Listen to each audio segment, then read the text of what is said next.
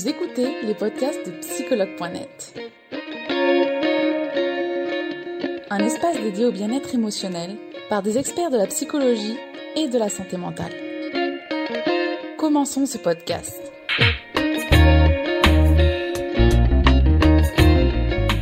Ferrari, community manager de psychologue.net. Aujourd'hui, nous allons faire un direct sur l'intelligence émotionnelle avec Salim Rzin. Je vois déjà les habitués. Nous allons bientôt accueillir Salim Rzin. Donc pour un direct sur l'intelligence émotionnelle, on a eu pas mal de questions là-dessus. Ah, ça y est. Bonjour Salim. Bonjour Charlotte. Comment allez-vous? Bien? Très bien. Je vous ai, je vous ai en fait envoyé une, une euh, request, une demande dès le début, mais j'ai l'impression qu'il y a eu un peu de temps. Ouais, bah, pourtant j'ai cliqué dessus et ça me marquait en attente, en attente, en attente et ça n'a pas fonctionné directement, c'est pas grave. Je l'ai fait à ma, à, ma, sauce après, le principal c'est que ça marche. Donc les deux ont une bonne connexion, c'est comme la thérapie en ligne, c'est parfait. donc voilà, je suis heureuse de vous accueillir aujourd'hui donc pour ce direct sur l'intelligence émotionnelle. J'ai eu beaucoup, beaucoup de questions euh, en story et notamment des questions qui m'ont surprise. Euh, je vais déjà te laisser juste euh, de vous présenter. Je te tutoie, je te vois, bref. Euh, je peux se tutoyer, Charlotte, avec plaisir. D'accord. voilà, exactement. La relation a évolué. Euh, donc, euh, je vais te laisser juste te présenter aux utilisateurs et utilisatrices. Alors, je m'appelle Salim Erzine. je suis psychanalyste et psychosomaticien donc un thérapeute qui est assez orienté sur le corps, sur le mouvement, euh, d'après ma propre histoire bien évidemment et euh, ma carrière. Et euh, voilà, donc j'exerce à Paris, Paris 10. Et maintenant, bien évidemment, en ligne, donc c'est assez accessible de n'importe où, donc voilà. D'accord, parfait. Tu fais, tu fais seulement de la thérapie en ligne ou les, ou les deux? Non, bah, j'avais mon cabinet dans le dixième, mais maintenant, du coup, c'est plus en ligne, en fait, vu que les mesures et tout avec les masques euh, et les gels, c'est pas toujours euh, facile pour tout le monde. Euh, on a tous des, passions et on a tous des gens autour de nous qui, même porter un masque, ça peut les angoisser et parler de leur peur et angoisse en plus.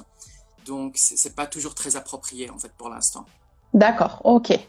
Donc aujourd'hui, on va parler de l'intelligence émotionnelle. Alors j'ai été d'abord très surprise parce que euh, finalement, euh, presque la moitié des questions en story ont été qu'est-ce que l'intelligence émotionnelle? Comment j'ai posé une question alors que je ne sais même pas ce que c'est?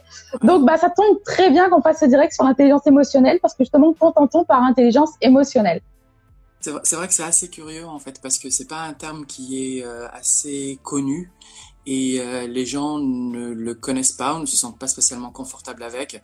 Évidemment, c'est même pas un courant de pensée, c'est une sorte de concept si vous voulez. C'est quelque chose qui a été structuré comme un concept mais qui a toujours existé euh, et qui parle à certains, un peu moins à d'autres. Certains sont avec, certains sont contre.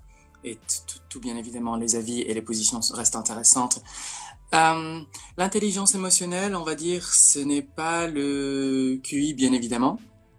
D'accord. Euh, alors, pour résumer, résumer un peu ce truc qui est un peu méconnu, c'est une sorte de capacité à évaluer les situations.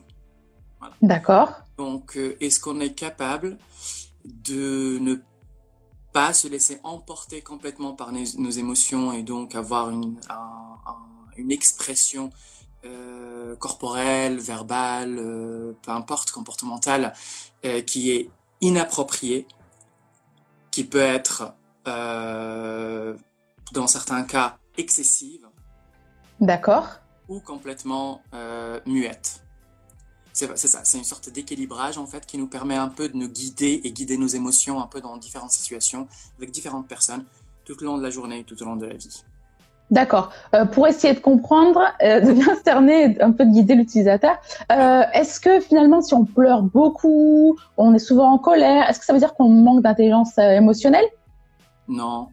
D'accord. non, non, non, non. Alors, si ça peut rassurer, alors. C'est intéressant parce que Einstein avait parlé, il avait dit, je, si je me souviens pas, alors il avait dit, oui, le génie, c'est quelque chose avec lequel on est.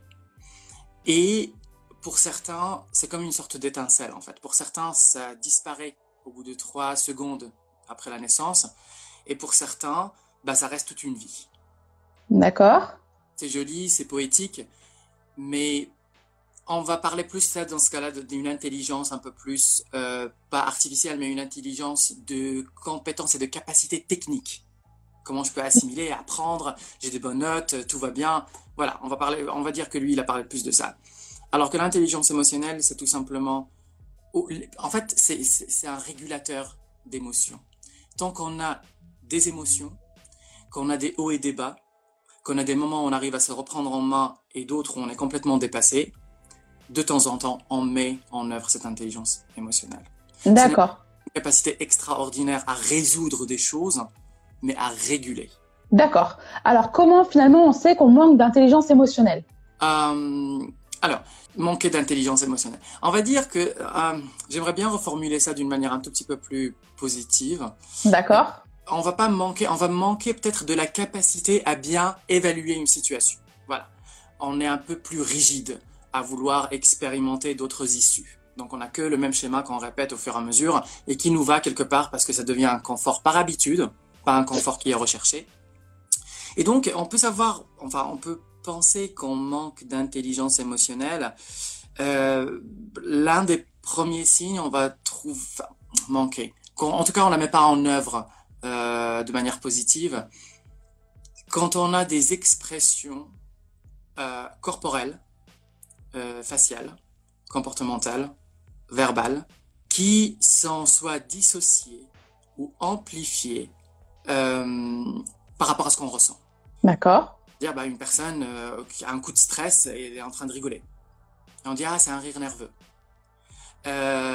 une personne à qui on va essayer de, de, de, de on fait une réflexion, qui n'accepte pas spécialement ou qui trouve que c'est injuste sans remettre en question l'autre personne qui est devant elle, qui dit est-ce que elle parle vraiment de ça ou d'autre chose, est-ce que elle, dire d'un coup elle commence à pleurer. Euh, quand on a euh, voilà ce- cette- cette- vraiment ce clivage entre le corps, entre l'expression encore du visage, entre comment on verbalise, comment on arrive à exprimer notre émotion et la vraie émotion qu'on est en train de ressentir et qu'on essaie de dissimuler. D'accord. Finalement, être au, au plus juste, euh, être dans la justesse avec ses émotions. L'équilibre, vous savez, les- enfin, euh, l'équilibre, c'est quelque chose qui se tient pendant quelques secondes. Et c'est ça qui est, qui est cool aussi, en fait. C'est ça un peu le, le, le, le, plaisir de cet équilibre, qui, et c'est le bonheur aussi, d'ailleurs, qu'on cherche. Il est, on y parvient, on arrive à le goûter, et d'un coup, il repart, et il faut repartir dans cette recherche dans cette quête. C'est ce qui donne aussi l'espoir, c'est ce qui nous fait vivre tous les jours. Donc oui, c'est cette justesse un peu utopique sur, dans les livres, mais finalement dans la vie, comment je peux y arriver et d'un coup la reperdre et d'un coup y arriver, d'un coup la reperdre et d'un coup y arriver. D'accord. Et comment alors on sait plutôt qu'on a une bonne intelligence émotionnelle, au contraire Qui sont Euh, ces personnes-là? Ouais. Euh, comment on peut savoir si on est un bon régulateur? Si même dans les endroits et les situations et les positions et les personnes qui nous font un peu perdre le contrôle ou perdre un peu nos moyens, comme on aime dire, bah on se laisse aller. C'est pas pour censurer. L'intelligence émotionnelle, c'est pas pour, c'est pas un surmoi qui vient dire ça c'est bien, ça c'est pas bien. Non, non, non. On peut se laisser aller, bien évidemment. On est des êtres humains. Mais d'un coup, il y a un petit moment où on arrive à créer une distance, à un recul, gagner en perspective, pour encore une fois dire est-ce que ça parle vraiment de ça? Et pourquoi j'ai cette réaction là surtout en fait? Hmm.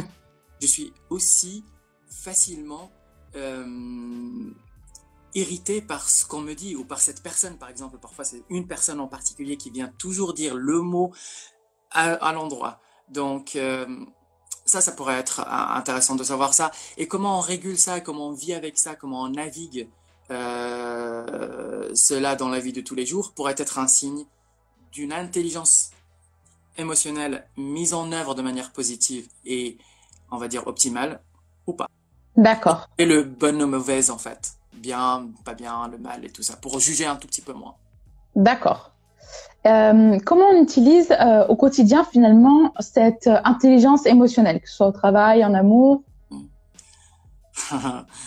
C'est c'est- bien parce que finalement, on, on dit intelligence émotionnelle, mais tout simplement comment vivre nos émotions, comment on arrive à sentir ce qu'on ressent et l'associer à la situation au jour, à la personne, au mot, au cadre, à la journée même, et comment on peut l'exprimer et ne pas l'intérioriser et le garder. Évidemment, on parle maintenant de structure et on ne parle pas seulement d'un schéma qu'on a envie de casser ou de remplacer, annuler, remplace. C'est bien, c'est des clés, mais au bout d'un moment, même les clés se rouillent un peu au bout d'un moment. Et on rappelle et on revient. Le but ici, ou pour moi en tout cas venant de la psychanalyse, c'est oui. sur la structure. À quel moment ma vie c'est arrivé où le fait de m'exprimer, d'exprimer ma colère, ma tristesse, ma joie d'une manière assez intense, j'étais quelque part empêché et interdit de le faire. Et comme mécanisme justement par rapport à ça, parce que je ne pouvais pas le garder en moi, soit j'ai pris une posture corporelle, soit j'ai commencé à modifier ce ressenti. Et encore une fois, on a parlé du rire, en fait, où la personne commence à rigoler alors qu'elle est complètement perdue ou elle est complètement stressée. Et ça serait plus intéressant de voir ça. Et donc, dans la vie de tous les jours, au travail, c'est assez palpable. Parce qu'au travail, euh, un adulte, quand on travaille, et maintenant quand on parle du confinement, déconfinement et du euh, télétravail, un adulte passe à peu près 90% de son temps de travail à sentir des émotions. Mhm. dans l'émotionnel. D'accord cartésien qu'on a envie d'être, aussi euh, carré notre travail qui puisse euh, être. On reçoit des messages, on reçoit des informations, on reçoit des directives, on a des feedbacks et surtout on gère des gens aussi derrière. Ça part du client à N plus 2, N plus 3 aux, leaders, aux, plus aux managers, ainsi de suite. Et euh, dans le milieu du travail, on le voit énormément parce que quand on prend euh, une personne, par exemple, qui n'est pas contente de son boss, et on lui dit mais qu'est-ce que qu'est-ce que vous reprochez à, ce à ce à ce patron d'un coup on va d'un coup il y a oui mais la personne elle est incompétente elle n'y arrive pas euh, elle comprend pas. Et là on rentre dans l'émotionnel. Elle ne comprend pas. Euh, c'est quelqu'un qui n'entend pas. C'est quelqu'un qui n'arrive pas à se mettre à notre place et comprendre ce qu'on vit tous les jours D'accord. On trouve que chez justement ces leaders-là, ces patrons-là, ou ces euh, gens qui, qui ont un pouvoir ou un manager des gens, ils se protègent par quelques, des, des, des, euh, des process en fait préétablis, presque robotiques, mm-hmm. et on ne se permet pas justement de réguler et d'aller puiser dans cette intelligence émotionnelle pour arriver à comprendre les autres. Parce que c'est bien de dire oui, moi je suis super intelligent émotionnellement, je comprends tout, je vois. Il y a des phases par lesquelles il faut passer. On passe par la perception. On passe par l'identification.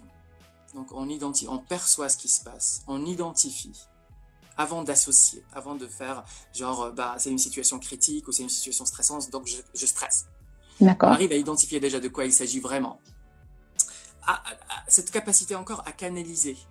Donc, si le stress me fait perdre un peu les, mes moyens, est-ce que c'est moi, c'est la situation, c'est les autres, c'est la directive qu'on m'a donnée que j'arrive pas tout simplement à la comprendre et à l'appliquer, ou on me demande quelque chose qui va contre tout simplement ce que je ressens et ce que je vis, ou je vois même pas ça, je me pose même pas la question, ou là là, stress, alarme, c'est la fin du monde. D'accord réel, donc, par rapport au travail, hein, pour parler par rapport, par exemple. ouais. Parce que quand on devient adulte, on n'a pas le temps et on prend pas le temps d'analyser. Quand on est enfant, on est plus contemplateur, si vous voulez. Euh, quand on est adulte, les choses se passent très vite et on nous demande de tout gérer tout le temps. Et ça passe, et ça passe, et ça passe, et, et on n'analyse pas. Même en programmation, si vous prenez n'importe quelle machine, elle a besoin ce qu'on dit de process, de processer en fait, vraiment d'analyser les choses d'un bout à l'autre. Nous, on prend l'information après une information après une information, et on n'a pas le temps de gérer, on a seulement le temps de réagir. D'accord. Et là, d'un coup, on est dépassé. Et là, d'un coup, on devient défensif. Là, d'un coup, euh, on part, mais dans une spirale de pensées et d'émotions qui, sont, qui, nous font, encore une fois, perdre nos moyens. Je répète sur ça. Euh, il y a, une phrase qui dit que l'information, l'information puise ou consomme l'attention. La richesse d'information donne une certaine de euh, euh, comment on va dire, à une pauvreté d'attention. D'accord. Voilà. Dans le sens où le plus d'informations on a, le plus de choses on va nous demander, le moins d'attention on va avoir. D'accord. Oui, parce que finalement, on est occupé à faire. Oui, notre attention est déjà focalisée sur autre chose. Exactement. On n'a pas le temps de penser est-ce que je suis intelligent émotionnellement? Est-ce que j'arrive à identifier? Est-ce que je comprends? Est-ce que j'analyse? Est-ce que. Non, il faut faire. Et l'un des indicateurs très, très, très intéressants dans un milieu de travail, c'est quand on demande, et ça m'arrive aussi de le faire quand j'interviens dans un lieu comme ça, c'est de demander à la personne, elle est en train de travailler, et j'arrive, et je demande, à quoi vous pensez? La personne, elle répond. Et qu'est-ce que vous faites? La personne, elle répond. Et quand c'est dissocié, on est malheureux. D'accord doit se situer où On n'arrive pas à trouver le lien. On n'y est pas en fait, on s'y trouve pas. Et c'est pareil dans les relations. On arrive à la fin de la journée, euh, on fait à manger par exemple, euh, le conjoint, la conjointe vient et goûte. Ah mais super bon ce plat. Mais hmm, avec un peu plus de sel, ça serait meilleur. et là, on a une seule envie, c'est de balancer ce plat par la fenêtre et la personne avec. Et en fait, et c'est là où ces moments-là intéressants parce que si ça se trouve, la personne, elle parle vraiment du plat et du sel. Mm. Et pas de cette semaine ultra encombrante et stressante qu'on a dû passer toute la journée. Mais on décharge dedans parce qu'on n'a pas eu le temps de vivre ce qu'il fallait vivre. Parce qu'il faut exécuter, il faut faire, il faut faire, il faut faire, il faut faire. Et c'est super important aussi euh, de trouver cette séparation, parce que maintenant, on emmène le boulot à la maison. On a passé par cette période de confinement. Maintenant, on ne sait pas trop, on est un peu entre les deux. Et, et quand on ramène le boulot à la maison, et c'est comme j'ai dit une fois, je pense, dans la psychosomatisation, quand j'ai dit on arrête quand on la, fin, la journée est terminée, on ferme le laptop, on ferme l'ordinateur, on arrête le téléphone. Et je sais que c'est pas toujours facile pour tout le monde, parce que bah, on est sollicité par-ci, par-ci. Le fait d'arriver à rétablir une certain, un certain cadre nous permet de mettre en place un certain rituel qui nous rend disponibles à la tâche, qui nous rend disponibles aux autres, qui nous rend disponibles surtout à nous-mêmes. Parce que, pour revenir sur la, la, la, le, travail et comment on peut éventuellement euh, utiliser un peu euh, euh, l'intelligence émotionnelle dans le travail, dans la vie, on a trois critères qui sont super importants. On a trois repères. On, on, a, beaucoup parlé, on a, beaucoup parlé, des repères lors du confinement, des confinements, euh, la perte de repères, euh, comment on peut exister dans tout ça, qu'est-ce qu'on doit attraper, comment on doit faire, ainsi de suite. Et il n'y a pas de réponse magique. Mais il y a ces trois repères qui sont super intéressants dans la vie de tous les jours, c'est-à-dire la vie personnelle comme au boulot, parce qu'on est les mêmes personnes finalement. On peut avoir un caractère différent et une posture différente, encore une fois, physiquement même. Oui. Euh, parfois même une voix différente. Mais ces repères, il y a un repère qui s'appelle, enfin, qui s'appelle, moi je l'appelle comme ça en tout cas, le repère interne, externe et le repère conscient. Le repère interne, c'est une sorte de prise de conscience de soi-même. C'est une boussole interne qui nous est propre. D'accord. Et qui est déjà là, chez tout le monde mais on la cultive d'une manière ou d'une autre. C'est voilà, comme, comme une boussole normale, en fait, où les polarités, parfois, bah, ça tourne dans le vide, parfois, ça retrouve. C'est un peu pareil. Et en fait, on revient sur ce repère interne dans l'analyse, dans le regard qu'on porte sur les situations. C'est assez clair, en fait, c'est assez logique, c'est assez palpable, ce que je dis. Même si que quand on parle d'émotion, on a l'impression que c'est quelque chose d'un peu vaporeux, enfin, d'abstrait. Ouais. Ça, c'est la part abstraite, c'est l'émotion. C'est comment on la vit et on a le droit de la vivre. Mais qu'est-ce qu'on en fait peut être très palpable. Ça, c'est des clés que je donne ou qu'on aborde de manière de tous les jours pour un peu se sortir un peu de ce truc un peu qui nous envahit, qui parfois nous paralyse aussi. D'accord. Dans la pensée et dans le ressenti.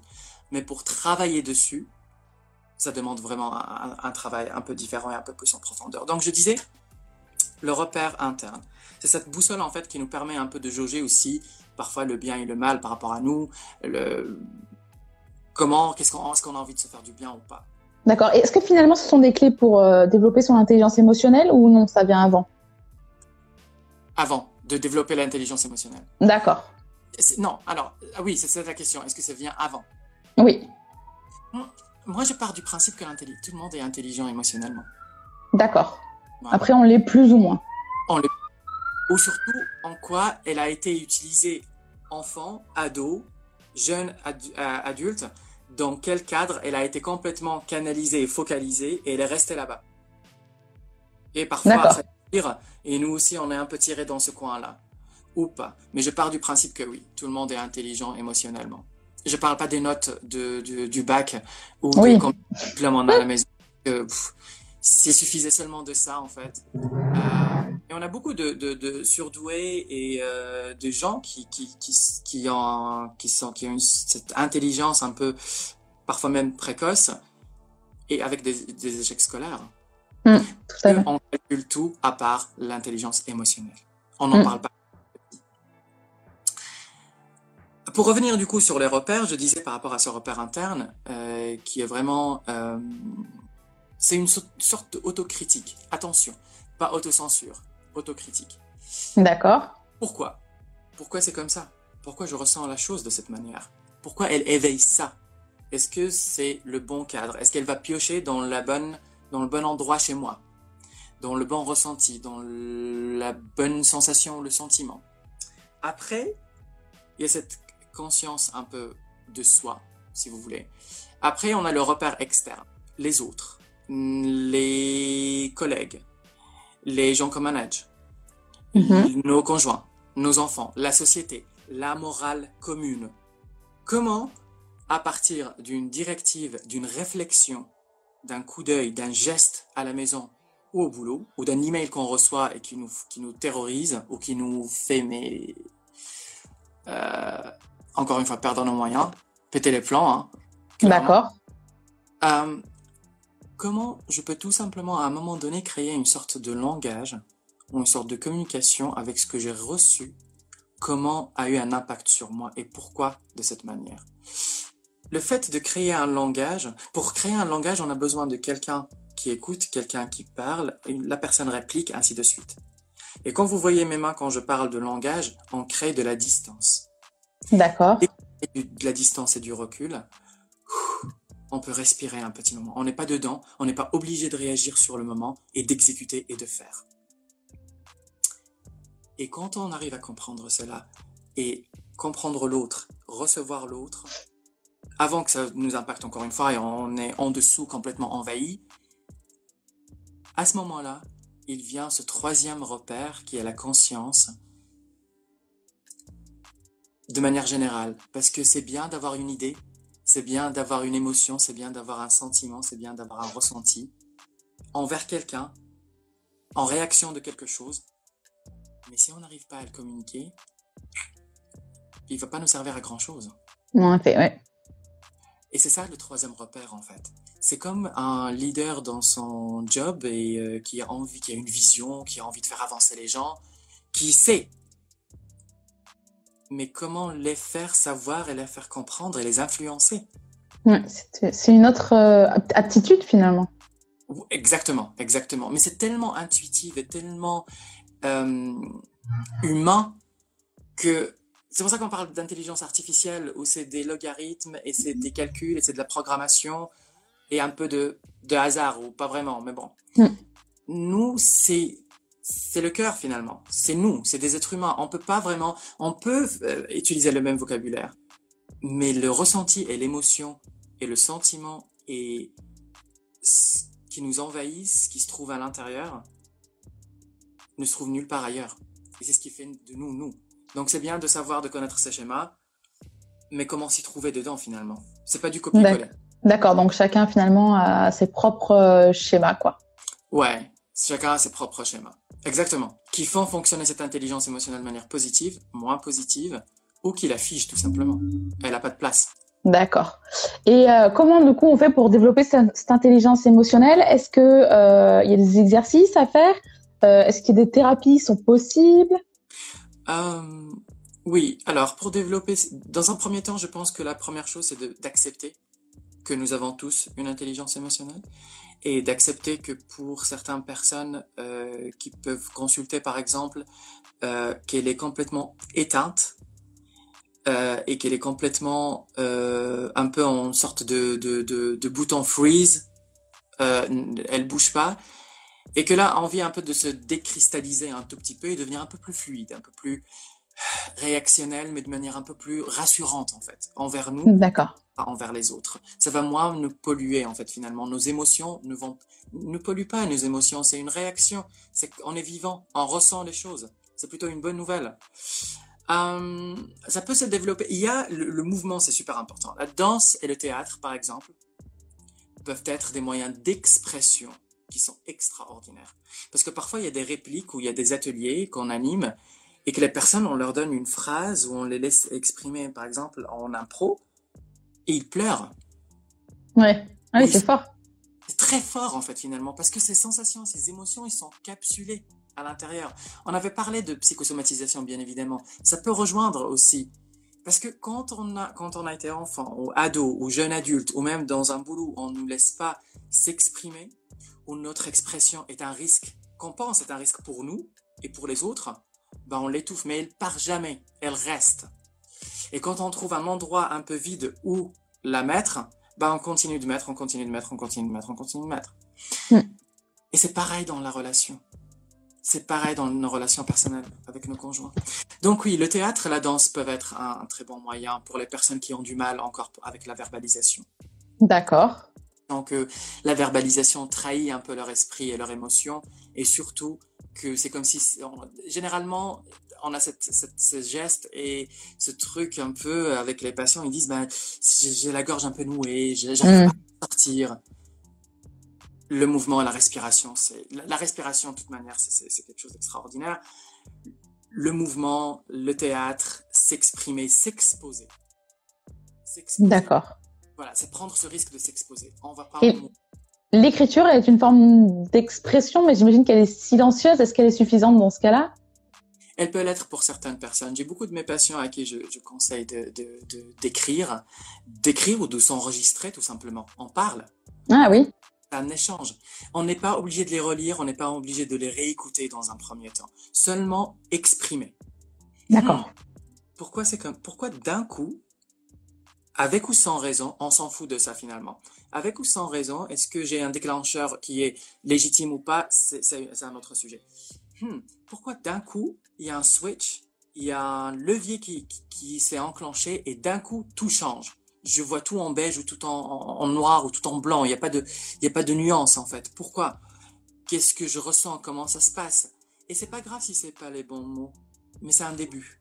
Donc oui, euh, l'écriture et s'enregistrer aussi en fait peut, peut beaucoup aider.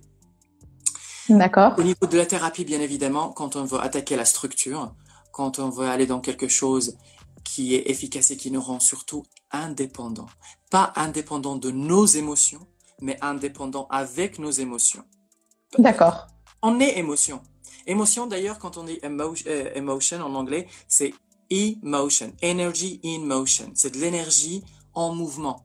D'accord. Tout le temps.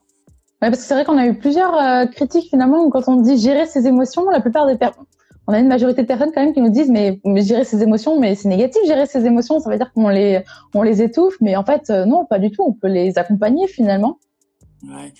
C'est difficile quand on est dans une approche de contrôle, quand on pense que quand on a le contrôle, ce fameux contrôle, quand on a le contrôle, tout ira bien parce que j'arrive à ne pas perdre face, j'arrive à faire face aux choses, ainsi de suite. Hmm. Euh, est-ce que il s'agit vraiment de ça Est-ce que les personnes qui sont dans le contrôle tout le temps, c'est des gens qui cherchent un confort, une paix, ou c'est quelque chose qui cherche tout simplement à arranger les choses et que tout soit comme il faut? Hmm. euh, Et plus on se laisse aller, le plus on est en confiance parce que on parle des émotions qui nous prennent le dessus et je suis en train de dire après une demi-heure se laisser aller.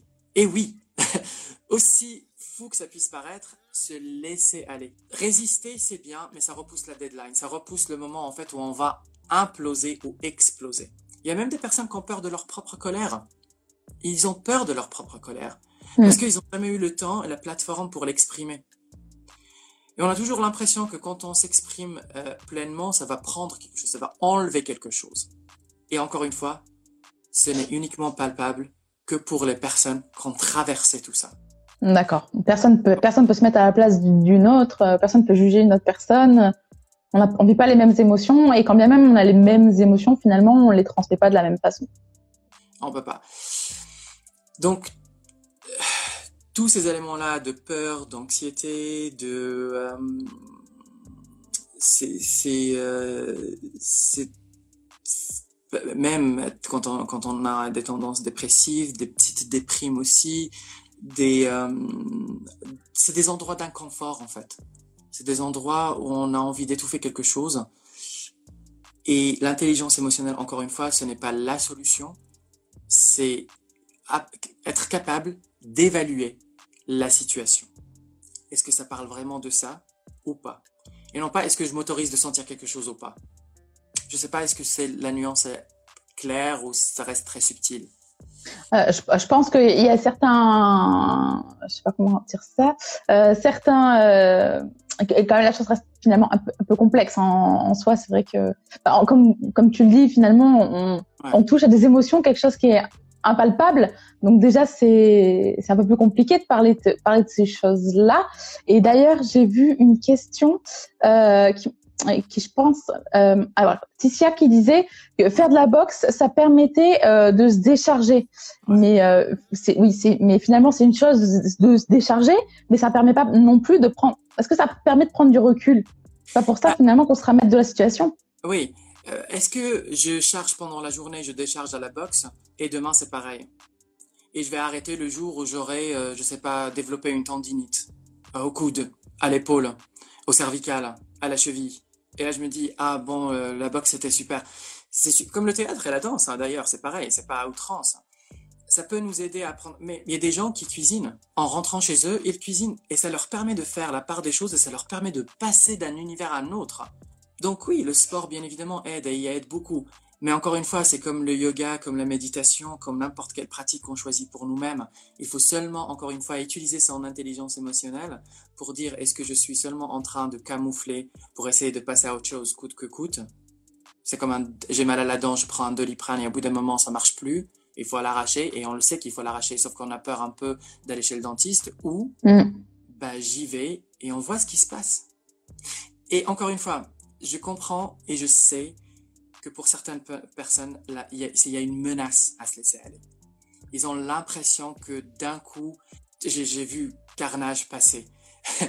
et oui, on a l'impression que rien ne n'ira. Déjà que maintenant, à peine on arrive un peu à compenser, à garder les choses un peu, alors que si on se laisse aller, c'est bon, c'est la fin. Mais si on est guidé, si on est accompagné, euh, en fait, le risque, il est là, mais quand on le prend, et, ce qu'on dit, il y a the way out. Il y a l'autre côté, en fait. Mm. Et, et ce qui est, ce qu'on oublie, c'est que tout passe. Tout passe avec le temps. Et travailler sur les choses, c'est pas seulement les laisser passer ou les relâcher un peu de ce contrôle.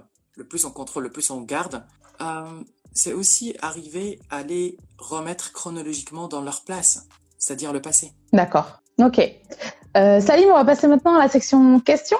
Oui. Euh, des utilisateurs. Alors, donc, il y a quand même déjà pas mal de questions sur ce qu'est l'intelligence émotionnelle. Mhm. Euh, alors, mais une question très intéressante de Nono. Ouais. Peut-on améliorer son intelligence émotionnelle? Oui, bien sûr, on peut développer son intelligence émotionnelle. C'est comme j'ai dit, en fait, euh, l'intelligence émotionnelle, c'est- pour la développer en tout cas, il faudrait arriver à trouver. Et c'est bien parce que je, je m'entends aussi dire arriver à trouver. Il faut, c'est important, c'est comme ça qu'il faut faire, ainsi de suite. C'est bien, c'est des. Mais par quoi je commence? Hmm. Parce que les- patients que, que j'ai, en tout cas, ils sont là. J'ai essayé. J'ai parfois même fait d'autres thérapies. Mais je, là, aujourd'hui, je ne sais pas par où commencer. C'est pour ça où là, on intervient, nous, comme étant thérapeute, en fait. C'est vraiment créer cette plateforme, cet endroit où on peut construire tout et n'importe quoi. Et par où on peut commencer aussi, d'ailleurs. C'est un endroit de, de début. C'est comme une, une page un peu vierge et on peut commencer par ce qu'on veut. D'accord. Mais en tout cas, c'est possible déjà. Ah oui, oui, oui, oui, c'est possible. Il suffit de trouver une certaine élasticité euh, parce que c'est une intelligence qui est élastique, c'est une, une, intelligence qui est flexible. Et le plus on est flexible aussi avec notre esprit élastique, le plus on peut bien évidemment jouer avec et que ça soit plus un outil qu'autre chose. D'accord. Alors, une autre question.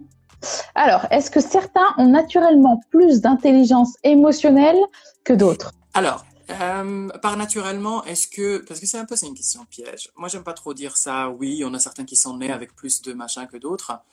Euh, je pars du principe qu'on est tous nés avec nos émotions, avec notre capacité à recevoir et à comprendre. Et durant la vie et durant comment, à quoi on a été heurté, à quoi on a été exposé, bah on a eu assez de place pour pouvoir l'exploiter et la découvrir ou pas. Et donc on se retrouve adulte ou jeune adulte avec peu, pas du tout ou beaucoup. D'accord. Super. Merci Salim. Alors, euh... alors, comment se détacher émotionnellement des histoires des autres? Alors, est-ce qu'ici on parle d'intelligence émotionnelle déjà? Oui, parce que euh, aussi, c'est comme, c'est comme euh, verbaliser. D'accord. Une fois qu'on arrive à verbaliser qu'on sait parler, ben on peut utiliser la parole un peu partout. Même dans un, encore une fois, un cours de théâtre où ces personnes qui n'arrivent pas à verbaliser, nous, le thérapeute ou le, le prof ou euh, quoi que ce, on utilise aussi le verbe. Certes, on montre, mais on utilise le verbe finalement. Donc l'intelligence émotionnelle est pareil. Pour essayer de se détacher des histoires des autres, l'intelligence émotionnelle, encore une fois, elle vient nous permettre de canaliser ce qui nous appartient et ce qui appartient à l'autre. Et pourquoi on se reconnaît facilement dans le malheur, la détresse ou euh, la victimisation ou autre chose de l'autre? Cette reconnaissance-là et ce lien qu'on essaie de créer avec l'autre, il ne devient pas seulement un lien, mais il devient une sorte de piscine d'émotions dans laquelle on plonge. À un moment donné, l'autre personne sort et part, sécher, et nous, on est encore en train de patauger, on ne comprend pas ce qui se passe. L'intelligence émotionnelle, c'est la boussole. Hein.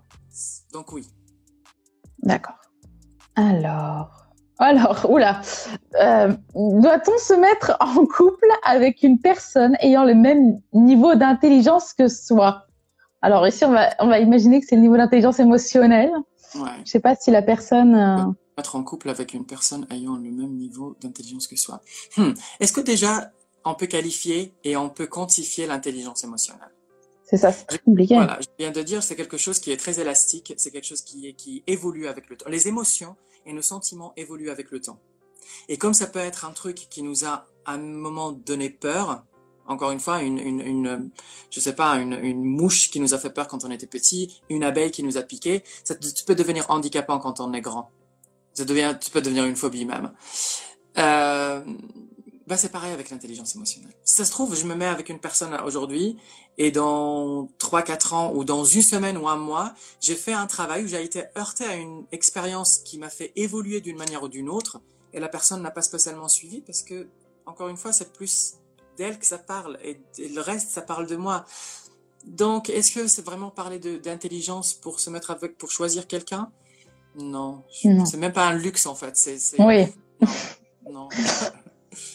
Merci pour cette réponse. Alors, euh, ah, intéressant. L'émotion peut-elle se contrôler comme nos sentiments viennent du cerveau? L'émotion peut-elle se contrôler comme nos sentiments viennent du cerveau? Hmm. euh, Non. Euh, les sentiments ne se comptent. Donc la personne qui pose la question, si elle a l'impression de contrôler ses sentiments dans, dans son cerveau, euh, les sentiments apparaissent dans le cerveau, ça serait intéressant de reparler déjà de ces concepts-là en fait. Et cet, cet intérêt ou cette façon d'agir. Si la personne est convaincue que ces sentiments débutent et viennent du cerveau et c'est quelque chose qu'on peut contrôler parce qu'on met dans le cerveau et donc on parle de... de... Non. À savoir que mm. le cerveau d'ailleurs, petite parenthèse, en neurosciences, dans le cerveau, on, sait qu'il y a l'hémisphère droite et l'hémisphère gauche. L'hémisphère droite, en fait, c'est la partie la plus émotionnelle, on va dire, la plus euh, farfelue, la plus aussi artistique. D'accord. Et le côté gauche, c'est un peu le côté un peu cartésien, un peu euh, calcul dans le sens pas manipulation, mais dans le sens dans le sens comment je peux dire quelque chose bien comme il faut pour que la, la personne puisse. C'est un peu le régulateur. D'accord. Sauf que dans beaucoup de situations, c'est le côté droit ou les sentiments ou les émotions qui prennent le dessus. D'accord? Donc, quand on est dans cet endroit-là, le côté gauche, l'hémisphère gauche, il est complètement dépassé. Et d'ailleurs, on utilise le, terme, mais là, je, tu me laisses même pas parler. Franchement, je suis désarmé, désarmé devant toi. J'y arrive pas. Je comprends pas ce qui se passe. Mais parce que c'est pas qu'on comprend pas ce que l'autre fait ou nous fait. C'est surtout qu'on est dépassé par notre propre émotion et qu'on n'arrive pas à réguler, encore une fois. D'accord. Donc, non, je, je pense pas que les sentiments commencent dans le cerveau. L'histoire de nos sentiments et la mémoire, elle peut peut-être commencer dans le cerveau. Mais c'est pas là-bas où elle est contrôlée. Elle ne se contrôle pas. Elle se vit. D'accord, super. Euh, je vais rebondir parce qu'il y a Ali qui a posé une question. Euh, est-ce que le fait de ne pas réussir à profiter du moment présent, car pollué par ses pensées et émotions incessantes, a un rapport avec ça? Oui, bah bien sûr, complètement. Euh, je reviens sur le sur le sur le, le, boulot et après je vais, je vais faire le parallèle aussi avec avec la vie personnelle. On a une promotion. Il y a des personnes qui sont terrorisées par une promotion. Ils en ont peur parce qu'ils voient dedans la responsabilité. Ils voient qu'ils sont, si ça se trouve, ils seront incapables de pouvoir faire ça, incapables d'y arriver. Pourquoi eux alors qu'ils pensent qu'ils ne méritent pas? Ça remet en question plein de choses et ça empêche le fait de se dire waouh, c'est une nouvelle perspective, c'est un nouveau truc, c'est encore une fois une plateforme où je peux m'exprimer de manière de manière plus, plus intéressante. Euh, c'est une plateforme où je peux agir. J'ai un peu plus de pouvoir, donc je peux changer vraiment les choses. Et donc, cette colère ou cette peur ou cette crainte ou cette angoisse bousille complètement ce moment qu'on peut prendre pour nous, en fait. Et on est déjà en train de se projeter dans je vais pas y arriver et le bilan de fin d'année va être catastrophique et ça va être c'est comment je vais gérer les autres. J'étais leur collègue, maintenant je vais devenir leur boss. Comment ça se passe? Oui, finalement, on pense plutôt à toutes ces choses négatives avant euh, ce que ça peut nous apporter. Et c'est pareil dans le, dans, quand quelqu'un nous fait une remarque ou une critique. Et c'est pareil quand on rentre chez nous et on fait à manger et que le, conjoint est là et euh, la conjointe, ils disent, euh, ou les conjoints, ils disent, euh, ah ben avec un peu de sel, ça serait sympa. Mais on n'a pas vu en fait que cette même personne, elle pense que demain, elle va vouloir nous inviter, je ne sais pas où, ou euh, nous emmener dans un endroit qui va nous faire super plaisir, ou, euh, ou seulement passer cette soirée. Je suis rentré à la maison, j'ai fait quelque chose j'en profite. Mm. Et ça parle que de sel. Et c'est mm. fini. Mm. Et s'il y a ah quelque chose, et ces conjoints-là n'arrivent pas à s'exprimer et ils expriment ça sur le sel, c'est leur problème. Moi, je, je mange. je me fais du bien. Important, important, oui. D'accord. D'accord. On va passer à une, une, autre question, du coup. Alors, alors, devrions-nous toujours accueillir nos émotions? Est-ce qu'on peut ne pas les accueillir? Est-ce qu'on peut ne pas les accueillir? On peut les étouffer. On peut apprendre, on peut, la, lors de l'évolution, on peut apprendre des mécanismes, des schémas, mais tellement intelligents et tellement sophistiqués pour étouffer, détourner. Mais le corps, généralement, nous trahit. La façon dont on se tient, la façon dont on regarde les gens, la façon dont on est avec les gens. Parfois, on parle aussi de l'énergie de la personne de ce qu'elle émane et ça nous trahit. Donc, pourquoi on a, on a tellement utilisé cette intelligence, encore une fois, qu'il y a une intelligence émotionnelle, hein, mm. pour camoufler, pour euh, enfin, décharger, non, pas vraiment, pour capsuler. Alors que non, on les vit. Mais par, encore une fois, parfois, pour certaines personnes, vivre leurs émotions, c'est un risque qui peut paraître anéantissant parce qu'ils n'ont pas eu, ils ont toujours il y a eu ce risque de si tu parles, si tu cries, si tu fais du, bruit, si tu sautes plus haut, si tu machin, il y a toujours ce risque de bah t'es pas bien, tu seras pas aimé ou tu seras abandonné ou et il y a ça qui revient en fait, qui reste. Ça, ça c'est très difficile. D'accord. Euh, D'ailleurs, il y a Naou qui nous demande euh, quand on a une intelligence émotionnelle supérieure au potentiel émotionnel, elle précise Comment peut-on faire pour expliquer cet aspect de notre personnalité que la plupart des personnes ne comprennent pas? Je pense que au bout d'un moment, c'est intéressant d'investir sur soi. Au bout d'un moment, si on arrive à comprendre certaines choses et on arrive à les exprimer parce qu'on a un potentiel et une intelligence euh, émotionnelle qui sont importants, ça peut être un facteur pour rendre nos expressions et rendre nos positions et nos croyances plus accessibles si on choisit de continuer de vivre ou de partager nos vies avec ces personnes-là. D'accord. Est-ce que euh, Jenny demande, est-ce qu'il y a un lien avec l'hypersensibilité? Oui. oui. Oui, oui, Il y a un lien avec l'hypersensibilité. Bah, le fait d'être hypersensible et d'être touché d'une manière assez frappante et assez grande et assez euh, vertigineuse parfois, partout, tout ce qui nous entoure, de manière positive ou négative. Hein, l'hypersensibilité, elle va dans les deux sens. Oui. Elle peut impacter notre degré de concentration. De concentration sur, encore une fois, canaliser, analyser, comprendre, recevoir ce qui se passe, avant de, encore une fois, plonger dedans les yeux fermés et patauger un peu, alors que si ça se trouve, parfois c'est une flaque d'eau, mais on ne le voit pas.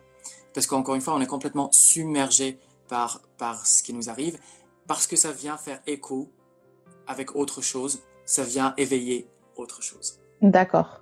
Et euh, du coup, pour les hypersensibles, j'imagine que c'est encore plus important pour eux de prendre du recul euh, face aux situations.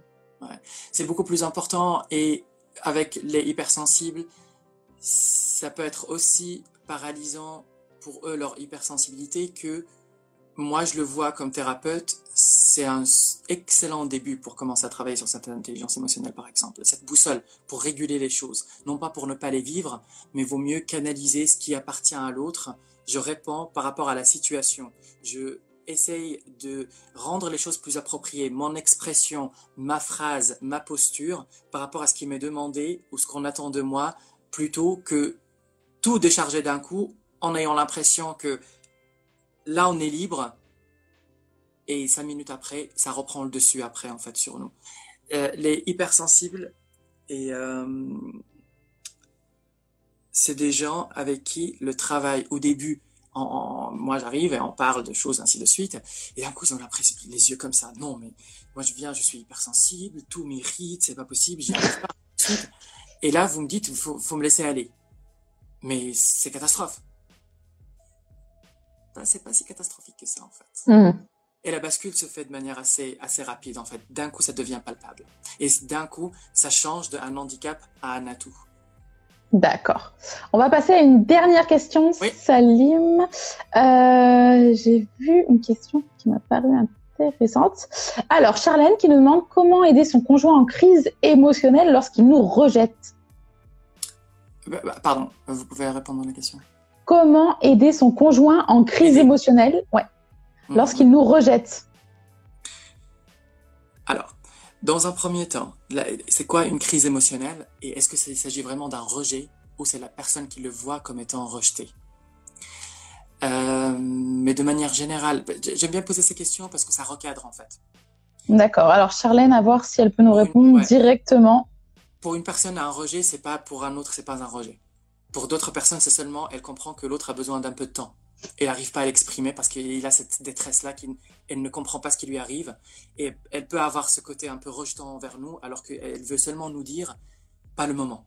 J'ai envie de cinq minutes, j'ai envie de rester tout seul un petit moment. Et est-ce que chez nous, ça vient éveiller un rejet ultime ou pas du tout? C'est intéressant. Comment l'aider? Lui donner du temps et lui donner de l'espace.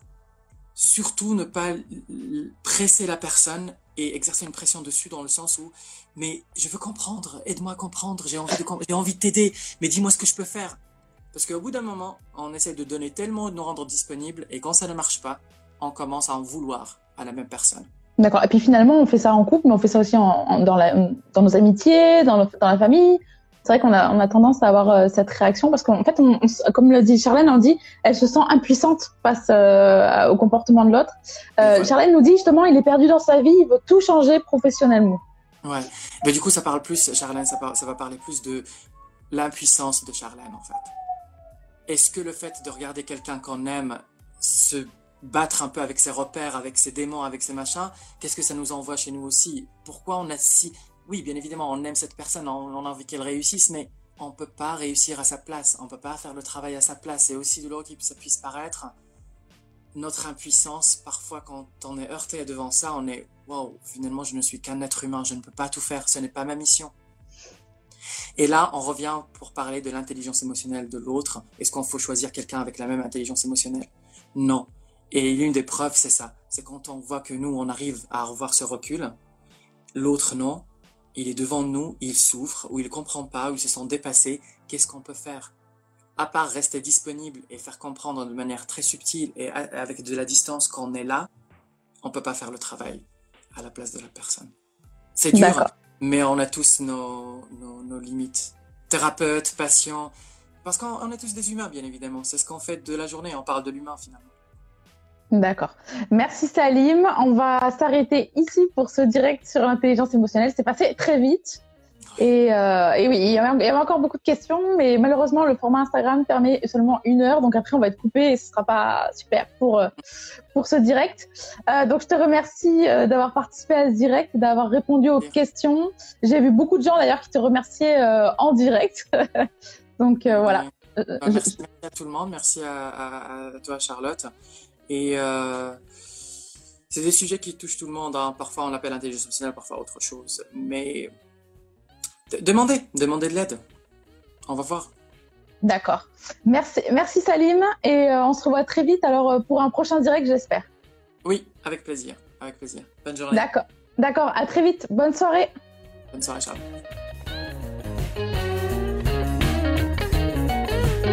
Nous espérons que vous avez aimé le podcast d'aujourd'hui. Souvenez-vous que tous ces sujets sont disponibles sur notre site psychologue.net et que vous pouvez également voir la vidéo complète sur l'Instagram TV sur psychologue.net. Rendez-vous dans notre prochain podcast.